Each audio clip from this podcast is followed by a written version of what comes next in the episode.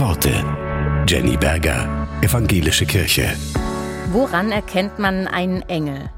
Der Autor und Liederdichter Jürgen Werth sucht nach einer Antwort. Er fragt, bist du ein Engel oder nicht? Du kamst zu Fuß und bist nicht durch die Luft geflogen. Bist du ein Engel? Eher nicht, denn mit Verlaub bist du sehr irdisch angezogen. Doch macht dein Strahlen alles wett und bist du einfach himmlisch nett.